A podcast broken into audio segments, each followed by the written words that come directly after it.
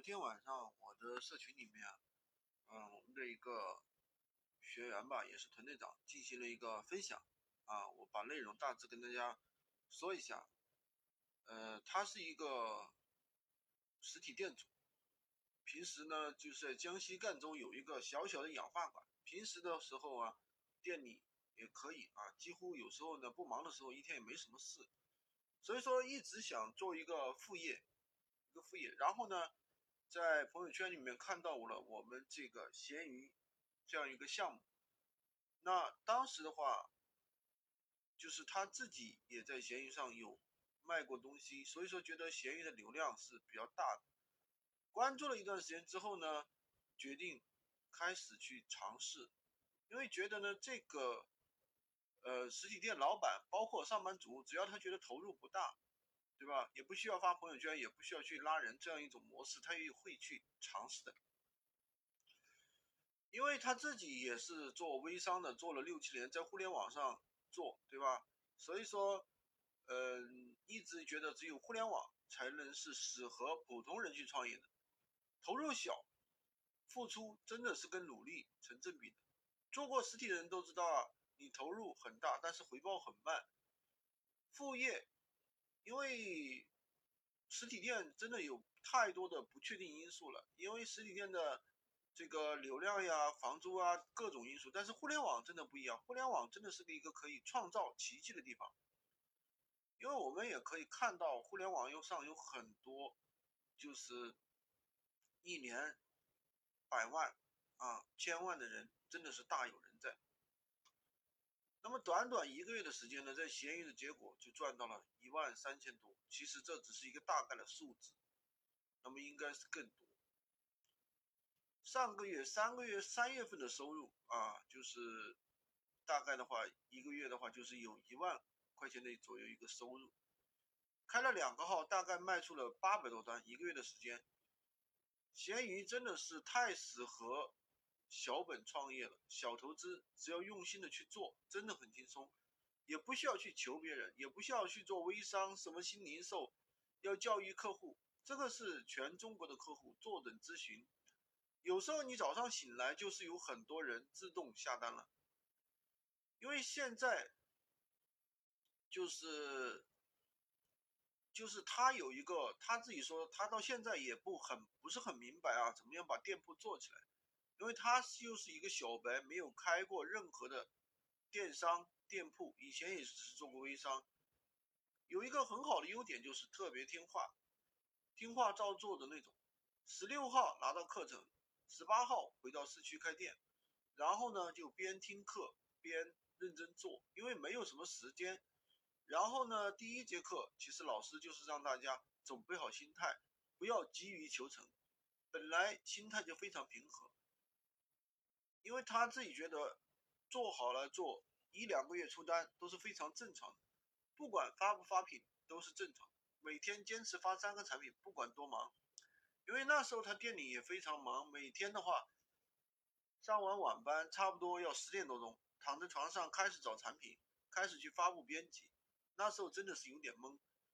现在很多学员来说，其实也不知道发什么。后来我觉得人。走入了一个误区，一开始就是觉得自己好卖卖什么，其实不是的。开始发产品，他也不知道怎么好卖，但是呢，就去闲鱼上去找我们的好单库里面，其实有非常多的产品，那是经过筛选一般一遍的爆款，也是可以上的。第二呢，自己也会去找货源，比如说去闲鱼网上找那些我想要很多的，就会去找商家，商家也是很重要的。打开这个图片，其实有很多商家就可以找到那个价格最低的。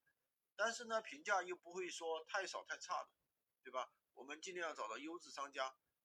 那我这个人呢，其实比较怕麻烦，其实还是比较真诚的卖家，所以说一定要找到那种我觉得质量还不错、评价也不错的这种多多的卖家才会去上产品。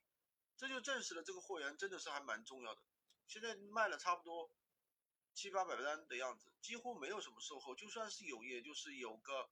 四五个的样子，小瑕疵需要退款也是很好处理的，没任何说的，因为卖货而烦恼，因为这种退货去什么烦恼，所以说大家找货源还是要稍微花点时间。如果是从闲鱼上找的货源呢，这个呢，大家一定要啊注意一点。如果说，那么第二点，如果你还没有出单，可能是你的啊你的标题或者是标签哪个地方出了问题，你可以再去找你的老师的课程听一下，或者找你的老师帮你检查一下你的店铺。刚开始呢，我觉得啊这些。文字包括我们的昵称、头像，这些都是要我们花心思去处理的。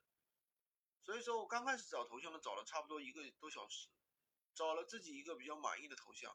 那我觉得还是有点作用的。如果说你的头像是比较有亲和力的那种，人家可能愿意去跟你聊天。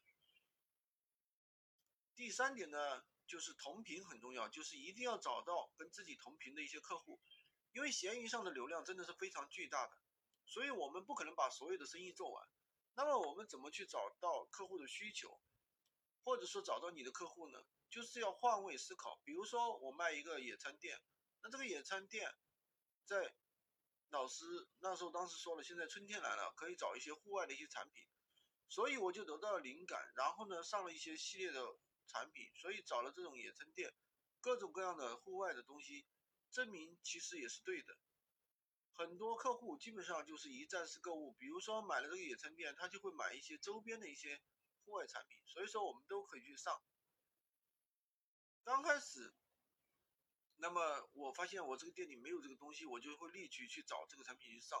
上了之后呢，确实也是像我现在差不多店里面有四十多款产品，产品都是在出单，并不是说流量非常巨大，但是基本上的产品都是。有人问，并且都是可以下单的，因为都是一些周边产品。如果说你按照这个季节去选品的话，就是我们本来就是开杂货店的，什么都可以卖。如果客户是来闲鱼上买东西的人，他就是来捡漏的，图便宜的，便宜放在了你。如果说你一站式去购物，他就会觉得很蠢事，这也是客户的一个需求。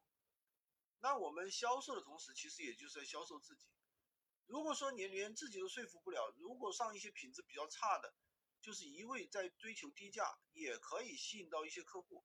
如果说一些太低价的东西，或者说太劣质的东西，就会有很多的售后。所以我个人是喜欢一些更有品质的，又可以让客户觉得物超所值的东西。所以我一直告诉我的学员，你一定要找到跟你同频的一些客户。即使有些客户需要是品质的，啊，需要品质；有些客户是需要低价的。那我们都可以去拿货，一个产品或者同系列的产品，可以上好几种，满足不同客户的一个需求，寻求差异化的产品。那么，我们标题上面可以强调一些东西，比如说疫情，就可以说现货秒发，就可以吸引来很多的点击率。那如果说有很多款产品，我发现成都的客户特别多，我就会再去补一个链接。定位在成都，所以这个款很快就爆了。